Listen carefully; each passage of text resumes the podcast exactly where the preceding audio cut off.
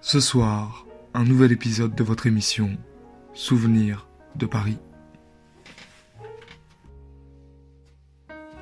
Pour cette émission Souvenirs de Paris, nous nous sommes rendus à l'EHPAD de l'Oasis, au 15 rue de la Goie, dans le 18e arrondissement, en plein quartier de la Goutte d'Or. Le but premier de cette émission était de recueillir les souvenirs de personnes ayant vécu dans le quartier et d'utiliser leurs témoignages comme source nécessaire pour l'historien. Mais très vite, nous nous sommes rendus compte que la plupart des pensionnaires n'avaient pas vécu dans ce quartier, mais plutôt en région parisienne ou en province, ou qu'ils n'en gardent pas un souvenir particulier. Nous avons donc élargi notre champ d'études aux souvenirs de ces personnes concernant de près ou de loin Paris et sa région.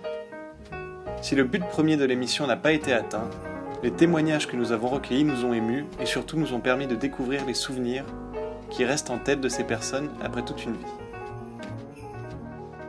À 10h, nous sommes accueillis par Geneviève, responsable du pôle animation de l'EHPAD, et nous nous rendons dans la salle commune où nous interrogeons successivement chaque pensionnaire.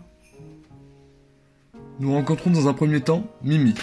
Sympathique et dynamique septuagénaire, arrivée récemment à l'EHPAD à cause d'une blessure à la hanche, elle choisit de nous parler de son premier mari, avant d'évoquer les balles des quais de Marne, où elle se rendait avec son frère. Monsieur bah, il j'ai dit tu batifoles, il a fait des bêtises. Je dis maintenant il y a un petit bébé qui va venir, alors tu vas avec la maman. J'ai divorcé et je me suis dit je me remarierai jamais. Je vivrai avec si je veux, mais jamais plus. Mais ici, terminé. Les bords de Marne, avant, il y avait des guinguettes. Et dans les guinguettes, il y avait un orchestre. Maintenant, c'est vous appuyez, vous avez votre chanson. Tandis qu'avant, il y avait des orchestres et il y avait des balles tous les week-ends, samedi, dimanche. Alors à l'époque, il y avait, comme je, j'avais mon frangin, il savait pas danser, il n'aimait pas danser. Et maman lui disait, fallait que les filles, il y a un garçon qui surveille, il a des fois que on ait des problèmes avec d'autres garçons même. Et un jour, on lui a appris, il avait horreur de danser, on lui a appris, on lui a appris le slow. Et c'est bien quand il s'est marié, il s'est marié avec sa femme, qui est toujours. Elle n'aime pas danser. Puis Mimi nous aide à communiquer avec Jacqueline, dame très timide, qui nous a fait comprendre la principale difficulté de cet exercice. Réussir à faire raconter aux pensionnaires leurs souvenirs. Dans le 19e arrondissement, c'est ça? Dans le 6e, dans le 10e et dans le 19e. Un souvenir marquant de votre vie? Le matin de ma vie, c'est mon mariage à Paris. Euh, Je suis mariée dans le 6e arrondissement, à la mairie du 6e, euh, à l'église Notre-Dame-des-Champs. Et après, je suis allée habiter dans le 10e arrondissement. Mon ma- euh, mon- le patron de mon mari lui avait trouvé un appartement. Et j'ai travaillé à une banque, une banque populaire. On travaillait tous les deux. Et j'ai une fille, Marie-Christine, qui est née dans le 10e arrondissement. Elle était à quelle école? Elle était au lycée Victor Duruy. Elle était à l'école communale et au lycée Victor Duruy. Ma fille, elle est rédactrice contentieux. Elle maîtrise en droit. Est-ce que vous avez un souvenir en particulier? Elle est sortie de ma fille. Ça a marqué ma vie. Qu'est-ce que vous aimiez en particulier dans Paris? La musique. La musique classique. Vous alliez à l'opéra ou... euh, Oui, je suis allée. Je suis allée. Après ce court entretien, nous avons pu parler en détail avec Abdallah. Celui-ci nous donne une belle leçon d'amitié et de vivre ensemble en nous donnant son avis sur la société actuelle, les évolutions qu'elle a connues et son passé entre la France et l'Algérie. Moi, c'est Abdallah, mon prénom. Abdallah, en arabe, ça veut dire soumis à Dieu. Est-ce que vous avez des souvenirs en particulier du quartier de la Goutte d'Or? Moi, c'est la transformation. Euh, avant, il y avait une rue, la rue de Deauville. Et puis maintenant, il y a une rue parallèle où j'habite, d'ailleurs. Il y a des avoirs modernes parisiens, ça c'est bien. Oui, non, ça s'est transformé, mais dans le bon sens. Ce qui est rare maintenant. Qu'est-ce qui a évolué et qui vous a plu? Ben, le, le lavoir moderne parisien, et de fait, il est dégagé un peu l'accès des, des rues. On, on circule plus facilement maintenant. Et comment c'était avant? Ben avant, euh, je sais pas comme maintenant, ça c'est sûr. Mais enfin, on vivait quand même. Est-ce que vous avez un souvenir marquant sur le quartier euh, Euh, ma rue, euh, la rue d'Oran, elle été transformée en milieu Rue? d'Oran. J'ai deux garçons qui sont, ils ont fait des études, je me rappelle plus aussi, euh, on, on habitait au Bourget avec euh, mon épouse, euh, leur mère. Ça tombe bien parce que moi j'étais dans l'aviation civile. Et au Bourget, me rappelle de notre maison, on voyait les, avions qui décollaient du Bourget, et notamment on avait dessous, vous savez, cet avion russe qui était très maniable. Il est passé pratiquement au-dessus de chez nous. hein. Moi j'ai vu les pilotes russes en Algérie dans une base militaire algérienne. C'était des cadors. Hein. Ils montaient à la verticale et une fois qu'ils avaient atteint l'altitude où il n'y a plus de poussée des moteurs, ils piquaient avant de toucher le sol, ils remettaient les gaz. En Algérie, c'est pratiquement la- l'armée d'air algérienne qui a sauvé le, qui a évité qu'on ait des, des islamistes au pouvoir maintenant. S'il n'y avait pas eu l'armée, c'était cuit. hein. Est-ce que vous êtes franco-algérien? Oui, franco-arabo-berbère. Je ne, je n'occupe aucune des sources de ma personnalité. C'est comme ça que, je- que- que je trouve qu'il faut être. J'ai des enfants, bon ben, leur mère est, française et puis leur père aussi maintenant. J'en parle comme ça. J'ai été hospitalisé parce que je tombais je me faisais mal. Et ben à l'hôpital, j'ai vu euh, la transition se faire. Les filles qui faisaient la série des données, c'était des maghrébines, alors qu'avant on ne voyait pas ça. hein. Petit à petit, les choses bougent. Et ça c'est important pour euh, un pays comme le nôtre. Parce qu'avec une population d'origine étrangère nombreuse, cette population ramène quand même quelque chose du pays où, où on est né. Un peu plus de diversité, je pense. Il y a, il y a des quartiers, rien n'y est, me semble bien. Parce qu'il y a des, des images inconsciemment peut-être euh, qui me, qui me parlent. Comme ici à la Goutte d'Or par exemple. Ben oui. Et c'est ça euh, euh, l'apport principal de l'islam en fait, en- dans les pays musulmans. Ça a apporté le- la diversité. Et l'islam, bon, il y a beaucoup de choses qui ne vont pas, mais il y a, des choses qui, qui vont, c'est notamment le fait euh, qu'il introduit l'importance du, du noyau de la société. Il y a- il y a beaucoup de gens, il y a beaucoup de choses qui ne se feraient pas si ce n'était pas l'islam. Par exemple, on ne met pas quelqu'un à la rue dans des familles en Algérie. Moi, j'ai une tante, juste au moment où on s'en j'étais à Tabouret, toute la famille s'est mobilisée. Le jour elle était chez l'un, le jour chez l'autre. Et de, de façon naturelle, on a toujours été comme ça, en fait. Voilà. Je me suis occupé de manière très, très intense de mes enfants, parce que leur mère est, décédée de, de mon vivant. Et bien j'ai pris la relève. Et je suis content parce que, surtout pour les plus jeunes, leur donner le sens euh, des sciences. Bon, et une fois, c'était dans Paris, il m'a dit, papa, tu vas toujours parler du nombre pi. J'étais content, il avait compris que le nombre pi, c'est important. Et en même temps, je, me disais, j'aurais dû lui dire, de la chance d'avoir un papa comme moi, les autres, ils ont, leur père n'a jamais entendu parler du nombre pi, ils leur en parlent même pas, donc. Et, ça, c'est c'est le côté, ça, c'est- c'est en Algérie, du temps de la colonisation, que j'ai récupéré des choses importantes comme ça. Et aujourd'hui, les gens disent plus merci. Même à l'hôpital.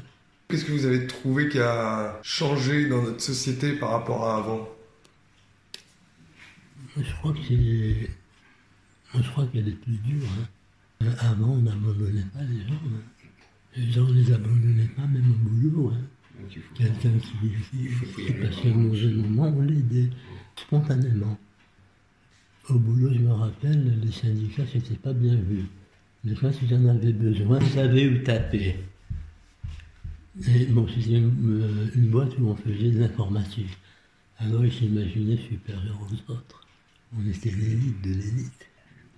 les listes qui se délistent. Moi, je crois que dans l'ensemble, on est dans la bonne direction. Mais oui, je sens que les gens sont quand même plus humains malgré tout. Je vois aux voisins, euh, dans les chaînes, dans les queues qu'on fait dans les magasins, euh, les gens sont plus, plus humains, heureusement. Pour le quartier, la vie a été marquée par aussi beaucoup de racisme et de discrimination. Moi, j'ai pas vécu personnellement beaucoup d'actes racistes. Et ce qui était remarquable, c'est que chaque fois que j'ai été victime, il y a toujours eu des gens que je ne connaissais pas qui ont pris ma défense. C'est peut-être pour ça aussi que je suis optimiste. Alors, vous êtes toujours défendu? Ah oui, les gens, euh, il y a toujours quand même de braves gens, hein. souvent les femmes d'ailleurs. Moi, mon père était mineur en France. J'ai lu la nuit où il a travaillé. J'ai pensé à Zola. Hein. Et lui, c'est ce qu'il me disait. Il était mineur, mais le week-end, il allait euh, voir les paysans euh, qui avaient des châtaigniers. Il les aidait et eux, ils l'aidaient. Il a gardé un très bon souvenir de ses rapports humains. C'est comme les pieds noirs. Hein. Moi, j'ai des copains pieds noirs. Quand j'ai été invité chez eux, c'était comme un, membre de la famille. Et il y a une amie qui a retrouvé mes coordonnées. Elle m'a demandé d'aller par la tombe de ses parents à Alger. Je suis allé, je lui ai dit qu'elle est bien entretenue. Elle était contente. Non, euh, ce qui s'est passé en Algérie, ça aurait pu être évité, mais il aurait fallu des gens, des hommes d'État réels. Ça se trouve pas comme ça. Et l'homme d'État réel, pour moi, c'est Chirac. J'avais un chef scout qui était scout, il était gaulliste. Il a fallu se faire descendre par l'OAS. Alors, il était gaulliste, Chirac est gaulliste. Et Chirac a le sens de l'État. Les gens n'y pensent pas. Euh, ils n'y pensent pas parce qu'ils n'ont pas été éduqués. Et puis la télé, on avait une télé, euh, on avait la plus belle image du monde au sens propre, comme au sens figuré. Au sens propre, c'était du 819 C'est-à-dire qu'une ligne de télé, ça faisait 819 points de. Et au sens figuré, des grandes émissions par euh, des gars comme Max Paul Couché, comme. Euh, moi maintenant, ça fait des, des années que je regarde la télé. Et je suis toujours vivant. Et les gens, les Français ne savent pas, mais même dans les anciennes colonies, le prestige de la France est énorme. Moi j'ai un frère en Algérie, il ne laisse que les, classiques français, parce qu'on est à peu près sûr de ne pas être déçu. Il y a des souvenirs, il y a des noms de rues, il y a des hommes politiques, des choses comme ça. Il y a des endroits où c'est presque résumé de l'histoire de France. Au Père Lachaise, vais régulièrement au mur des fédérés. Parce que quand je suis arrivé en France, je suis arrivé par avion, je voyais la Tour Eiffel, j'ai dit non, je n'irai pas à la Tour Eiffel d'abord. J'ai été au Père Lachaise, et le gars que j'ai rencontré, c'était euh, un gars qui accompagnait une délégation chinoise. Je me suis dit, si les Chinois viennent de voir le mur des fédérés, il y a encore de bons jours devant lui. Et voilà, moi quand je suis arrivé en France, c'était ça, c'était le mur des fédérés, il y avait des symboles très. Hein. L'Algérie et la France ont un avenir commun. Après ce bel échange, nous enchaînons tout de suite avec Fernande. Assise dans son fauteuil roulant, avec un livre sur Clovis posé sur les cuisses, elle nous raconte ses souvenirs d'enfance, à Maison Lafitte, à Paris et dans la forêt de Saint-Germain-en-Laye.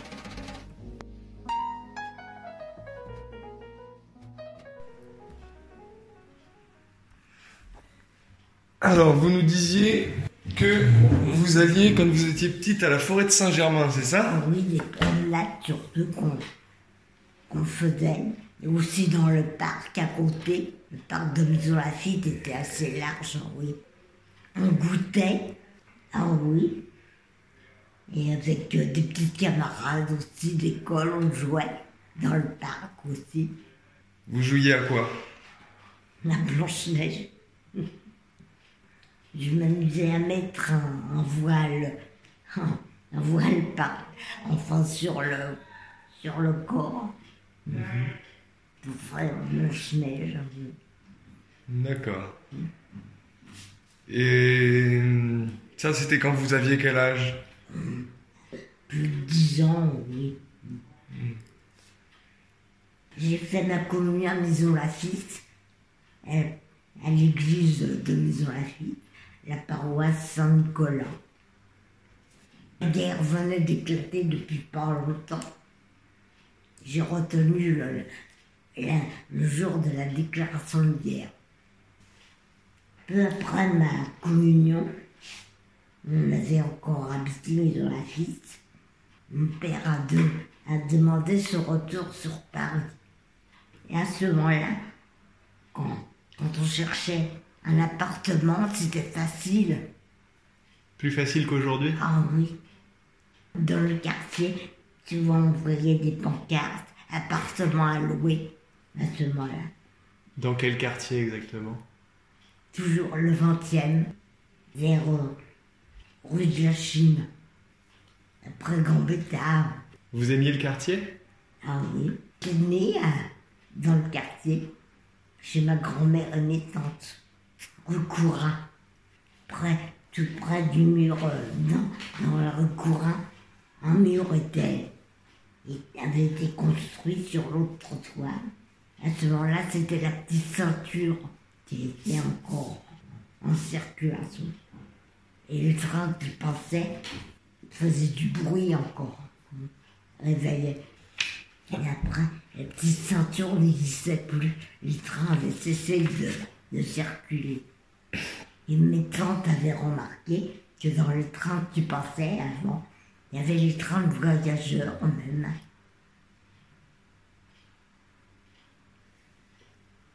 Longtemps, j'ai regretté la forêt de Saint-Germain. Je, je m'ennuyais à Paris au début. Heureusement que j'avais mon cousin, mon cousin Germain. On jouait avec eux. À ce moment-là, il existait des petits trains, des petits trains en fer. Pendant la guerre, toujours, après. Vous avez des souvenirs de l'occupation de Paris? Ah oui. Au début, quand la guerre avait été déclarée, à Maison Lafitte, on habitait encore. On voyait les chars, les, les chenilles dans le parc. Et je regrettais que les Allemands se soient occupent aussi Maison Lafitte. Et certaines, certaines personnes qui avaient des maisons, des propriétés, avait été occupé par les Allemands qui cherchaient à, se loger, enfin. Et mes parents avaient, déménagé au moins deux, trois fois dans Maison Lafitte. Au début, on avait emménagé rue Masson. On avait, on devait avoir, dans ce logement, dans le logement, un balcon à ce moment-là. C'était la seule fois qu'on avait eu un balcon. Mais les autres fois, au troisième, au quatrième, on n'avait plus de balcon. Et puis de la fenêtre, on voyait les manèges, les, les balançoires. Et vous pouviez faire de la balançoire quand les Allemands étaient... Eh bien oui, quand même. Quand même, non, non. À ce moment-là, non. C'était avant la guerre. Pendant la guerre, vous pouviez plus aller à la balançoire. Ah non. Surtout, c'était seulement au moment où à Maison Lafitte, la fête était organisée avec les manèges. Et vous faisiez quel métier? À ce moment-là, j'allais encore à l'école. Et après, vous avez fait quoi? Eh bien, maman avait, m'avait appris le métier du cénodactylo. Du fait qu'à ce moment-là, je ne savais pas ce que je voulais faire. Ça se passait où? À Paris, toujours. Quand on habitait rue de la Chine, toujours. On habitait au 25. Pendant 10 ans, on était resté au 25. Et l'appartement avait été vendu à ce moment-là par appartement. Mais mon père n'avait pas voulu acheter. On avait emménagé au 27 à côté. J'étais resté 37 ans, pendant 37 ans. Et personne n'avait rien fait du tout. Alors il y avait des trous un peu partout. Et les araignées, C'était insalubre. oh oui, oui, ils n'avaient rien fait du tout. Est-ce qu'il y a une personnalité politique qui vous aurait marqué au cours de votre vie? Général de Gaulle, une année, quand je travaillais toujours à l'hôtel de ville, un soir, j'avais vu le général de Gaulle en voiture découverte avec le général Adenauer, qui était encore vivant. J'étais allé, j'avais monté tout à côté du bazar de l'hôtel de ville et j'avais voulu aller au bazar un soir et c'était là que, que je l'avais vu défiler avant, en voiture découverte. Et en 52, par là, on souhaitait l'indépendance de l'Algérie, des Algériens. C'est un souvenir marquant? Assez, euh, beaucoup de petits noirs partaient, laissaient tout, ils avaient tout laissé. Ça représentait quoi Paris pour vous à ce moment-là? Eh bien, dans les squares qu'il y avait dans le 20e à ce moment-là, je regrettais quand même la forêt. de Saint-Germain. Ah oui. Non, je suis bien plus.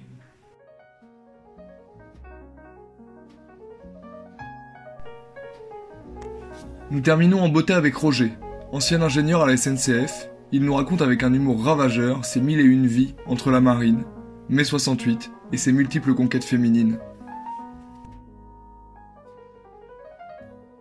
Comment vous appelez-vous, monsieur Roger, j'étais ingénieur à SNCF. C'est ma mère qui tenait à ce que je devienne ingénieur. Mon papa était ingénieur chimiste, lui. Fabriquait les poudres de lessive, comme Persil, Homo et compagnie. On disait Homo est là, la saleté s'en va, par exemple. Ça, c'est de la publicité. Vous nous racontiez tout à l'heure que vous étiez dans la marine? Oui, 5 ans. En 1963. J'avais 20 ans, j'avais toutes mes dents. À bord du Clémenceau. Un porte-avions. 48 avions à bord. On a fait le tour du monde avec lui. J'étais officier mécanicien. Vous avez visité quel pays par exemple grâce à ça Le Mozambique, dans l'Afrique du Sud. À Nakala, il y avait une base là. Tahiti aussi, il y en a eu. Ah oui, bah, Et les belles tahitiennes qui nous mettaient des colliers de fleurs. Des vainés. Du coup vous êtes franco-britannique? Non, non. Je suis franglais, donc. Un de vos parents était anglais, c'est ça? Mon papa. Et ma mère française. De Schnorr, à Lille. Moi, j'y allais souvent toi, en Angleterre. J'empruntais le ferry boat, comme on dit. Je venais souvent à Paris parce que j'avais une petite copine à Paris et une autre à Dunkerque. J'avais deux fiancés, moi. Et ma mère m'a engueulé régulièrement. Elle me disait, faut choisir. Vous faisiez quoi avec votre fiancé à Paris quand vous veniez? On faisait l'amour, bien sûr. Trois fois par jour. Il faut pas confondre amour et tambour. Ça joue pas avec la même baguette. Et vous vous souvenez où c'était? À Paris, euh, là où vous voyez votre... À, à votre- Pigalle, souvent, hein, dans le quartier de Pigalle, là où il y a des belles nanas. Moi, je ne dis jamais putain parce qu'il faut pas insulter ces femmes-là. Elles sont souvent généreuses. Puis de toute façon, on ne sait pas, ne on ne connaît pas les circonstances qui les ont conduites à exercer cette profession qu'on appelle le plus vieux métier du monde. Moi, j'en connaissais une qui me disait, mon petit Roger, si tu n'as pas beaucoup d'argent, je peux t'en prêter jusqu'à la fin du mois, jusqu'à temps que tu touches ton salaire. Donc, et, je- pour ça, je ne dis jamais putain. Je préfère dire fille de joie, au moins il y a le mot joie là. Il y a de la joie, bonjour, bonjour les demoiselles. Qu'est-ce que vous qu'est-ce que vous vous souvenez du quartier de Pigalle? Le Pigalle Hotel. C'était un bistrot aussi là, où j'allais boire tous les jours. Et une fois, il y a un petit monsieur qui m'a sorti un revolver en me disant Et les filles sont ici pour travailler, pas pour rigoler. J'ai appris plus tard que c'était un proxénète. Un maquereau, comme on dit, aussi. Non, pas toi. Et c'est bon le macro, mais il y a des arêtes dedans. Et vous faisiez la fête du coup dans Pigalle, c'est ça? La Java même, et c'était pas la Java bleue. Parce que la Java bleue, c'est la plus belle, c'est celle qui nous ensorcelle, et que l'on danse les yeux dans les yeux. Au rythme joyeux. non, moi je préfère un slow, un slow langoureux. Ça c'était Pierre Dac et Francis Blanche, aussi qui nous ont bien fait rire. Mais je veux pas être enterré parce que j'ai peur que les bestioles vont me bouffer. Mais tant pis pour elles, hein. ça va les empoisonner. Ma mère non plus n'a pas voulu se faire enterrer. Elle a voulu se faire incarcérer, elle. Non, je me trompe de mot, là. C'est incinéré, qu'on va dire. non, non. Elle ne voulait pas aller dans la terre, mais elle disait, les vers de terre vont me manger. Alors j'ai respecté sa volonté, je lui ai demandé à ce qu'elle soit incinérée. Ma mère voulait que je sois curé, elle avait une idée ridicule, une idée sotte et grenue, dirais-je. Aussi sotte que grenue. Comment vous connaissez tous ces jeux de mots et ces contrepétries? C'est de moi tout ça. C'est mes clowneries. Pendant que j'étudiais à l'école des arts et métiers, j'ai fait le clown. Avec un camarade qui était le fils du capitaine de gendarmerie. Quand un gendarmerie, dans les gendarmeries, tous les gendarmeries, dans la gendarmerie. Je respecte les gendarmes. À l'inverse, je déteste les CRS. Parce que c'est con les CRS. C'est juste bon à taper les étudiants en grève, les étudiants en colère, les ouvriers en grève. Il n'y a pas plus con qu'un CRS. Si, deux CRS. Est-ce que vous avez des souvenirs liés à la radio? La radio, c'était à Radio Luxembourg. On écoutait des conneries tous les... Vous parliez du Sacré-Cœur Vous aviez un- des souvenirs en particulier au Sacré-Cœur? Ben oui, j'y allais parfois. Est-ce que vous avez des souvenirs par rapport à, je sais pas, des grands monuments de Paris comme la Tour Eiffel ou Notre-Dame? Est-ce que... Je m'amusais à grimper la tour Eiffel à pied, sans emprunter l'ascenseur. Il y a 170 marches. Je grimpais ça allègrement, avec mon faible poids, et mon poids faible aussi. Combien je pèse, moi? Deux livres au kilo. Je pèse deux fois par mois. 51 kilos. Le 51, ça rappelle le pastis du même nom. Avec c'est meilleur. Un pastis, c'est meilleur qu'un coup de pied aux fesses, comme disait ma grand-mère. Ma grand-mère a eu de la chance. Elle a vécu jusqu'à 102 ans et n'a jamais été malade. Parce que moi, j'ai toujours la maladie d'amour. On me dit que c'est la maladie de la jeunesse. Donc Henri Jeunesse, peut-être. C'est pour ça je me sens pas vieillir, parce que je suis toujours amoureux, moi. J'aime toutes les femmes. Moi, il n'y a rien qui me fait peur. J'ai simplement peur d'être malade. Parce que la maladie, c'est pas bien. Quand on est malade, souvent on nous fait des piqûres. J'ai juste la maladie, la scarlatine à l'âge de 8 ans. Et me- c'était une religieuse qui me faisait piqûre de pénicilline. Pas confondre pénicilline et pénicilline. Mon épouse préfère Paris traîner dans les magasins, et dans les beaux magasins de Paris. Surtout pour les vêtements et la mode. Et vous, vous aimez faire quoi à Paris? Me promener dans toute la capitale, en m'aidant de ça, où j'emprunte les autobus aussi. C'est rigolo les autobus. Parce que dans, et, et dans l'ambulance, on danse. En a un qui chante ça. Moi, j'ai droit à l'ambulance, mais pas au taxi.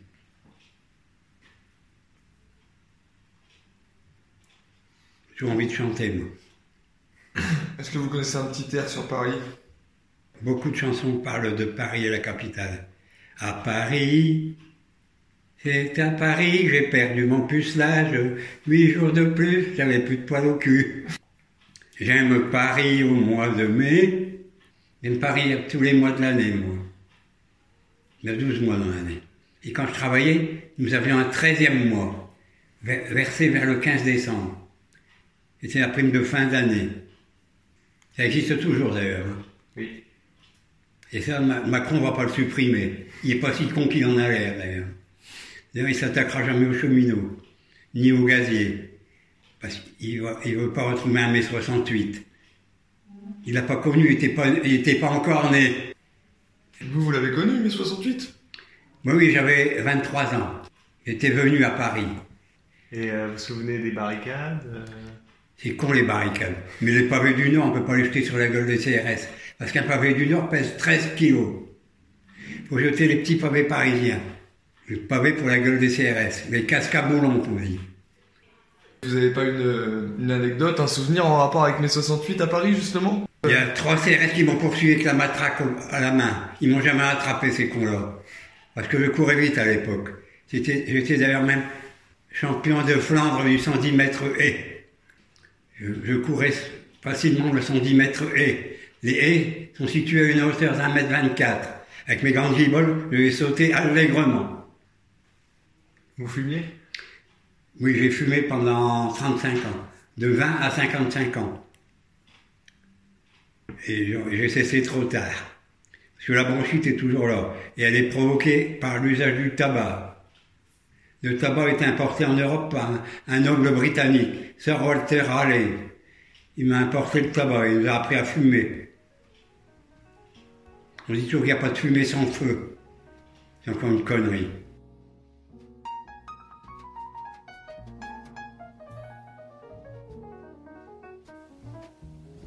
Cette matinée passée à l'EHPAD de l'Oasis a été riche en émotions et en témoignages surprenants. En voulant au départ en savoir plus sur la Goutte d'Or, nous avons finalement plus appris sur l'histoire de la région parisienne et même de la France depuis la Seconde Guerre mondiale. En effet, certains thèmes historiques semblent incontournables des souvenirs des personnes âgées, comme l'occupation, le général de Gaulle, la guerre d'Algérie et les événements de mai 68. Lorsque ce ne sont pas des grands événements qui sont racontés, ce sont plutôt des souvenirs personnels qui émergent et qui sont tout aussi intéressants pour l'historien. Le témoignage de Jacqueline sur la forêt de Saint-Germain-en-Laye nous montre que lorsqu'on vieillit, on a parfois tendance à se focaliser sur un souvenir précis de l'enfance et à finalement délaisser la plupart de ses souvenirs. C'est là-dessus que s'achève ce numéro un peu spécial de Souvenirs de Paris, en espérant que vous l'ayez apprécié. La semaine prochaine, nous nous rendons au Stade Bauer de Saint-Ouen pour recueillir les souvenirs des anciens et des nouveaux supporters de ce club mythique qui lutte pour retrouver la deuxième division de football professionnel.